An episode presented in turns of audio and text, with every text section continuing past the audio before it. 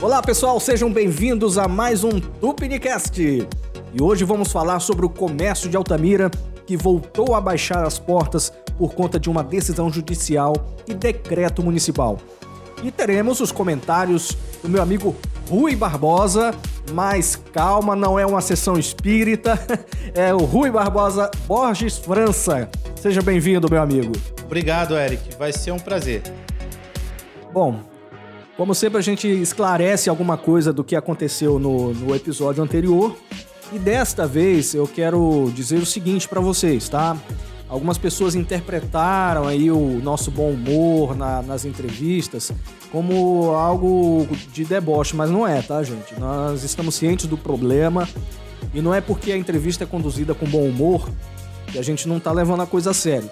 E muito pelo contrário, a preocupação é conseguir solução para um outro problema que está sendo criado a partir do primeiro e que vai terminar em fome, e fome gera violência e gera morte. E tudo isso porque a gente riu dos tipos de máscara que as pessoas estão usando. Perfeito, Eric. É, eu, eu também tive dúvida em relação a isso. E o pouco que eu entendi sobre as máscaras, ela, como todo equipamento de EPI, ela tem um nível de proteção. Algumas máscaras ela tem um fator de proteção maior, outros menores. Mas vamos lembrar que quando a gente olha o tamanho molecular do vírus, se for comparar o tamanho dele para uma partícula de água, né? A gente está falando de comparar uma bola de tênis com um caminhão Julieta. Né? Então você não precisa de uma máscara que prende a sua respiração para te proteger do vírus. Pelo contrário, aquelas máscaras consideradas mais fininhas que as pessoas na internet têm colocado aí o spray para testar se passa ou não, isso daí é uma bobagem, porque ela só precisa parar a partícula que vem carregada com o vírus. A máscara para essas partículas, mas permite a sua respiração. Se você é uma, ca uma caixa, uma atendente de supermercado, né, de, de farmácia, e você vai usar essa máscara o dia todo, uma máscara que vai te asfixiar, ela não é, não, não é o recomendado para sua saúde. É muito, muito pelo melhor contrário, uma né? máscara né? que ela só para as partículas, permite a sua respiração. Então, é, não, não precisa exagerar, gente. Tem muita gente realmente exagerando. O uso das máscaras, é, ou todo mundo usa, o que seria muito bom, ou aquelas pessoas que estão é, já gripadas, não se sabe se é corona ou não, mas está gripado, use máscaras. E é lógico, todas as pessoas que atendem o público e principalmente as pessoas ligadas ao atendimento à saúde.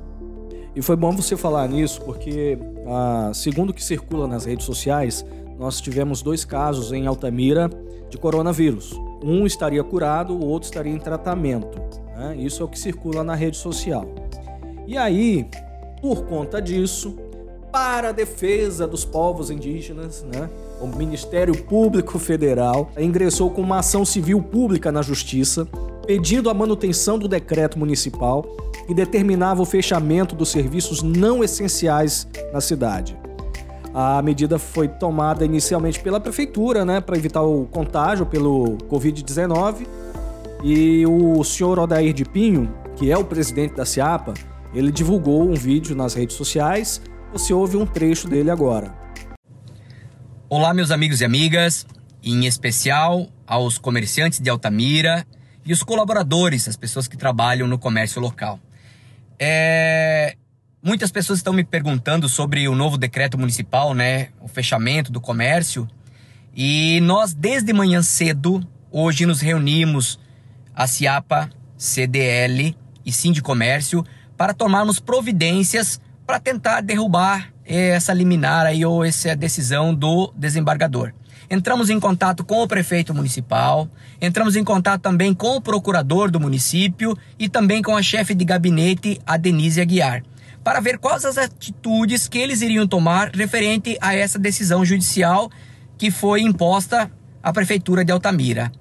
É, fui informado, conversei até agora há pouco com a Denise. Eles estão tomando todas as providências cabíveis, estão juntando subsídios para é, entrar o mais breve possível com o recurso e tentar viabilizar a abertura gradativa do nosso comércio local. Lógico, com responsabilidade, né? seguindo as normativas da OMS, da Organização Mundial de Saúde, para que possamos com responsabilidade voltar aí a trabalhar e continuar fazer com que os nossos empregados e colaboradores tenham assim seu trabalho, seu serviço garantido. Os comerciantes estão preocupados. O que o, o decreto está dizendo aí é que devem ser mantidos os serviços essenciais. Agora eu te pergunto, qual serviço é essencial ou não é essencial para a sociedade? Excelente pergunta e eu, eu vou pegar o gancho aí da palavra sociedade. Sociedade, e eu gostaria demais que alguém me corrija se eu estiver enganado no meu raciocínio, sociedade nada mais é do que a soma de todas as pessoas que vivem próximas uma das outras. Então, se, se formos dividir a sociedade, nós vamos ter que dividir pelo menor inteiro, né? Que seria uma pessoa. Né? Então, a sociedade nada mais é do que a soma dos indivíduos. Então, para saber se um serviço é essencial ou não, você tem que fazer uma pesquisa com os indivíduos. E, e eu tenho certeza se você chegar do vendedor de picolé ao médico, ao piloto de avião, ao gestor, é, chega lá para o vendedor de picolé e pergunta se o trabalho dele não é essencial. Se, se não é do trabalho dele que ele vai tirar o sustento da família dele. Então, é, é algo assim que me dói muito ouvir que certos empregos não são essenciais. Porque se essa pessoa está privada do direito de trabalhar, de adquirir a dignidade que é trabalhar, o que, é que sobra para ela? Eu tenho certeza que a criminalidade não está ligada diretamente à pobreza. Porque se isso fosse verdade, pessoas recebendo 30 mil por mês não teria nenhum corrupto. muito, então, muito ela, justo. Ela está ligada com outras questões. Eu acho com que está mais ligada com a impunidade. Mas quando você tira o trabalho do vendedor de picolé, o que, é que sobra para ele? Situações desesperadas, às vezes requerem medidas desesperadas. Isso me preocupa demais. E ainda mais um outro dado que 70% do PIB, é, acho que é até mais, mais de 75% do PIB é serviço. Né? E eles têm, têm é, é o serviço que é o setor que tem puxado a economia. E se é ele que está é, é, parado porque as pessoas estão isoladas, estão, estão ficando em casa, para onde vai o PIB? Que as, que as pessoas estavam reclamando que no ano passado foi de 1%. Quanto será no ano que vem, com meses de paralisação? Exatamente. Uma outra coisa que está acontecendo na cidade é o constrangimento do cidadão que precisa trabalhar e quer de alguma forma levar né, o, o alimento para casa e está sendo tratado como bandido. Perfeito, perfeito. O meu xará, o Rui, tem uma, uma um lava-jato atrás do papel e companhia. Se alguém acha que eu estou mentindo, vai lá e pergunta para ele. Eu presenciei o carro da Secretaria Municipal de Saúde, acho que é esse o nome do órgão, o Demutran, o Detran e a polícia. Eu acredito que estavam apenas orientando, eu não parei assim para conversar e ter certeza que eles estavam mandando fechar, mas eu, eu imagino que eles estavam recomendando o fechamento. Agora eu pergunto: será que, que lavar o carro, lavar as mãos, lavar o corpo inteiro, lavar a casa e ter mais cuidado com a higiene não é uma das coisas que vão ajudar no combate à, à contaminação desse vírus e qualquer outra coisa? Então, fechar um negócio como esse, eu sou contra de fechar todos. Imagine fechar aqueles que contribuem para parar, né, ou para tentar diminuir o contágio das pessoas. E são as pessoas que que mais bradam dizendo defender a ciência. Eu tenho minhas dúvidas. É, e é interessante, viu? Porque parece que está tudo invertido. Até, por exemplo, a questão do horário de funcionamento dos tais serviços essenciais, que em vez de se estender, eles fizeram foi comprimir para, quer dizer, é, você vai trazer mais gente no mesmo horário? Exatamente, está investido. É, se você pegar padarias, dependendo do bairro onde ela está na cidade, ela vai ter um perfil né, diferente dos clientes. Vai ter uma padaria atende pessoas que saem cedo, outra padaria atende pessoas mais no período da tarde, e uma padaria que eu vou muito, ela estava fechada, quatro da tarde estava fechada. Eu fui conversar com o dono, ele, caramba, justamente no horário que eu vendo mais, eu começo a vender mais a partir das 16 horas até 10 da noite. É o horário que aquele empresário mais vende. E ele foi proibido de trabalhar no horário que ele mais vendia. Né? E isso daí é, é uma, uma, uma, burrice muito grande, porque se essa padaria abria às 7 da manhã e fechava às 10 da noite, você tinha um hall muito grande para não haver aglomeração. O, o, nós temos que entender que nós, se o cara é inteligente o suficiente para primeiro poupar dinheiro, depois arriscar num negócio, criar esse negócio, gerar emprego, como é que ele não vai ser suficientemente inteligente para se ele tem 10 meses, ele reduzir para 3 e deixar elas com 2, 3 metros de diferença? Exatamente. Ele, ele, automaticamente ele vai saber adaptar o negócio dele à situação. Aliás, você tem feito isso aqui na tua empresa, né? Sim, é, na, na, na minha empresa a gente fez, tinha três atendentes na frente, que ficavam um do lado do outro, né? A, a nossa administradora Nazaré foi lá, eu nem perdi tempo com isso, ela, ela é, cabe a ela. E, e as mulheres têm muito mais tato para isso. O que, é que ela fez? Ela foi lá, tirou um dos atendentes, colocou no serviço mais interno, separou, removeu essa mesa de lá, separou essas duas mesas em dois lugares extremos, né? É, é, dos lados um do outro, e removeu até as cadeiras para pro, os clientes. Deixou uma cadeira, porque às vezes chega uma pessoa que está debilitada, com alguma condição física, ela vai ter onde sentar. Outras pessoas que estão sadias, ela vai ficar em pé, que aí é mais rápido até para ela o atendimento dela, né? E, e, e resolveu os funcionários que estão ali na linha de frente estão trabalhando com máscara, os técnicos, quando vão na casa de alguém, estão trabalhando com máscara. Máscara, as empresas se adaptam. Inclusive, algo que se falava muito nos últimos anos, né? e as pessoas se acostumaram a ouvir isso: recessão econômica, recessão, recessão. Mas ninguém está acostumado com o termo depressão econômica. E nós estamos prestes a ter uma depressão econômica, se é que já não começamos a vivê-la, né? Se for analisar os números, sim. Eu volto a falar do PIB. 75% ou mais do PIB é serviço. Inclusive, é, semana passada, o senhor Odair de Pinho é, nos falou que uh, em Altamira só voltariam 60% dos comerciantes. Isso, isso abrindo o comércio esta semana, né? Agora, com esse fechamento por tempo indeterminado, a coisa fica bem mais complicada. Né? Eu espero que ele esteja, esteja certo, que seja apenas isso, porque eu acho que é até mais. Porque se você analisar a economia, a economia de uma empresa não muda do que da economia de uma, de uma família. E as pessoas mais à esquerda cansam de bradar que 1% da população detém 90% do dinheiro. Mas então, peraí. E se isso for verdade também nas empresas? Então você vai ter uma parcela pequena, talvez menor que 5% das empresas que tem gordura para queimar nessa crise.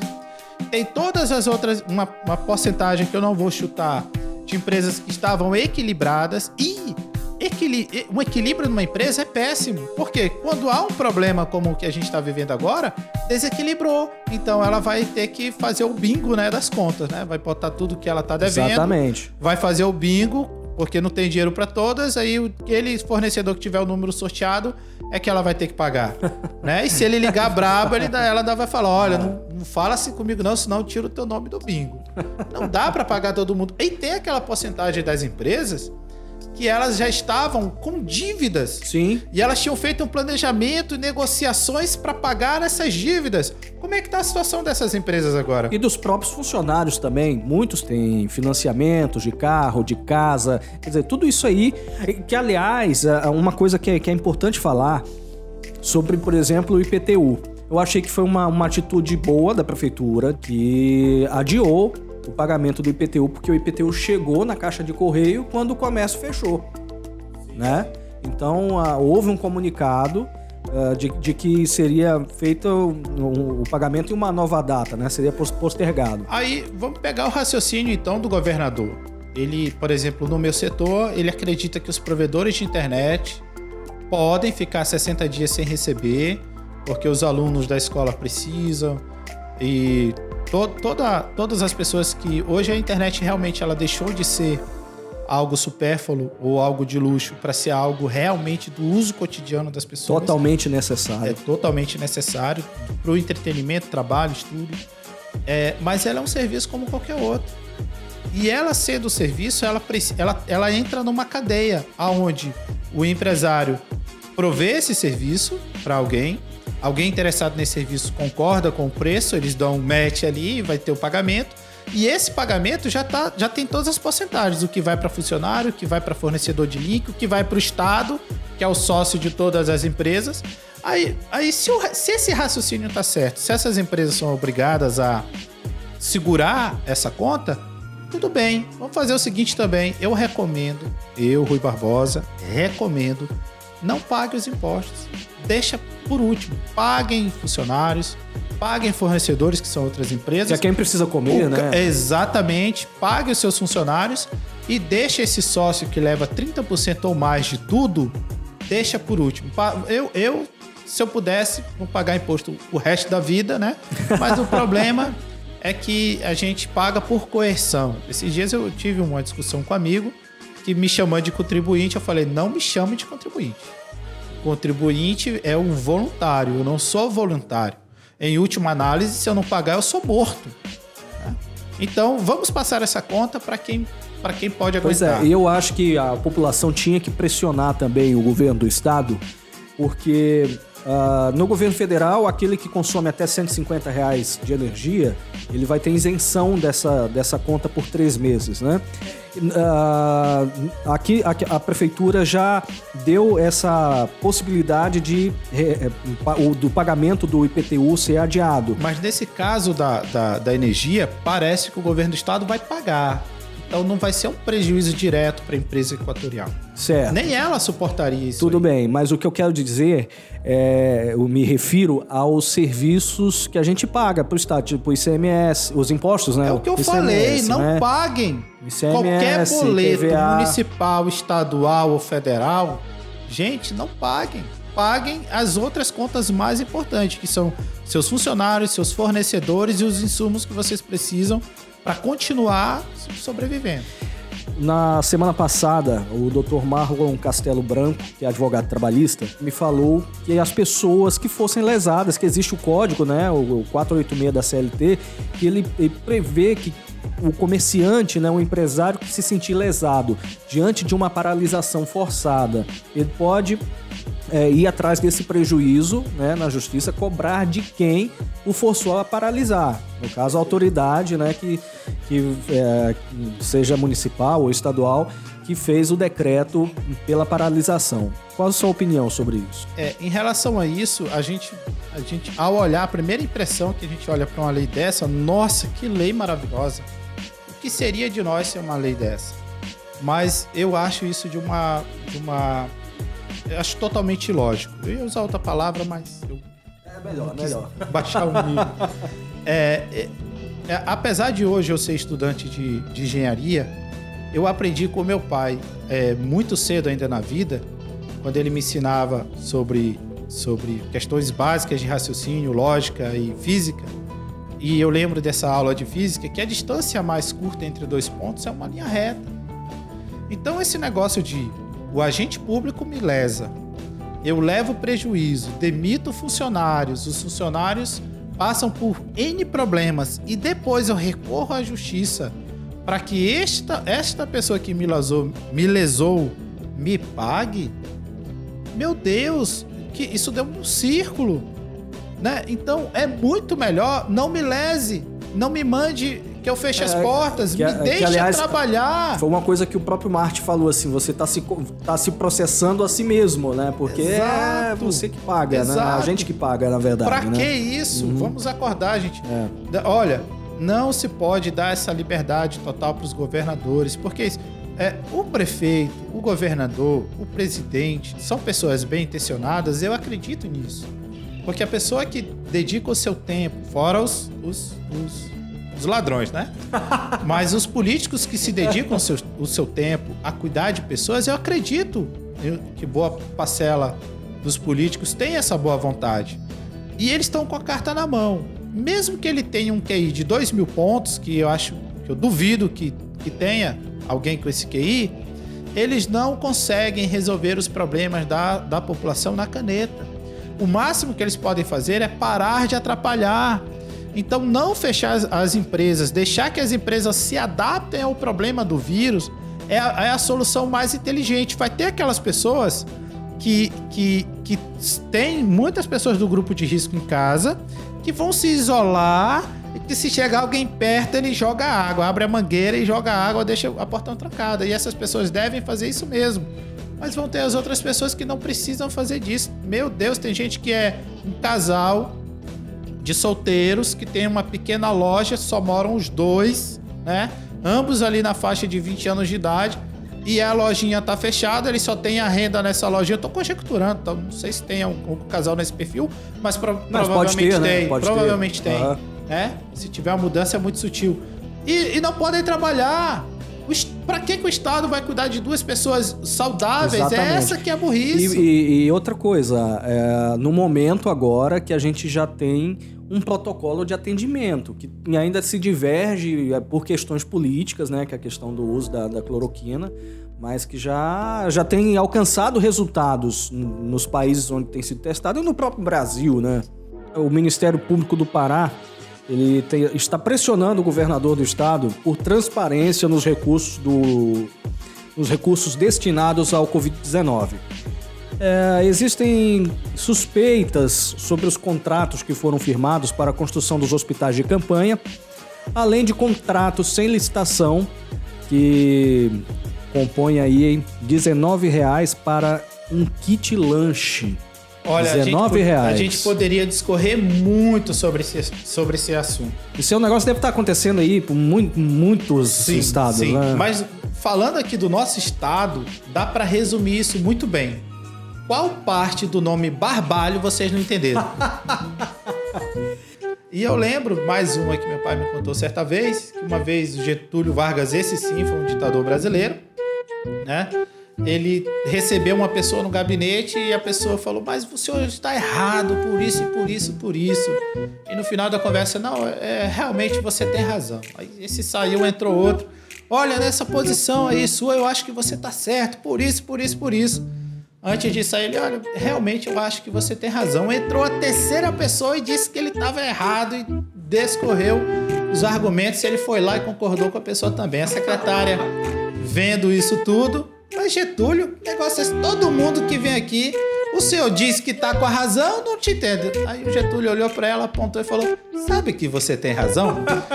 Então, o, o, o prefeito, o prefeito que é o nosso ditador mais próximo, ele acaba nessa situação, né? Uma hora ele manda fechar, outra hora ele manda abrir e mandou fechar e daqui a pouco vai ter que abrir de novo, né? Porque o prefeito ele tá mais próximo do povo, eu, te, eu tenho certeza que ele tá dentro de casa, não é nem pelo Covid, não. É porque se ele sair na rua, o povo vai cobrar, né? Espero que não façam nada por ele, pelo amor de Deus, não é isso.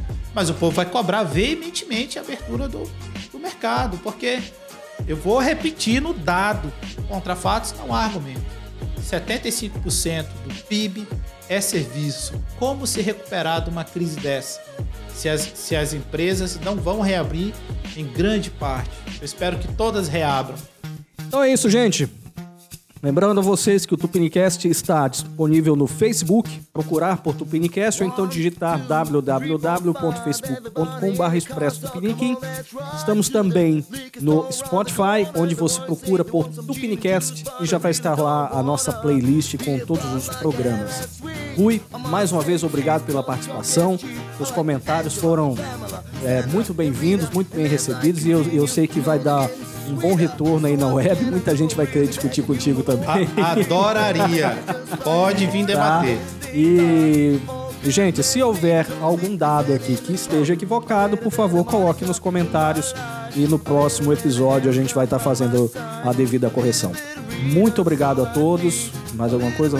Se, se alguém quiser vir debater, a gente está à vontade. Estou aberto para debate com qualquer tá pessoa. Certo. Não, não estou dizendo que vou vencer, mas fugir eu não vou. Muito bem, muito bem, muito justo. É isso aí. Valeu, pessoal. Até a próxima. Obrigado.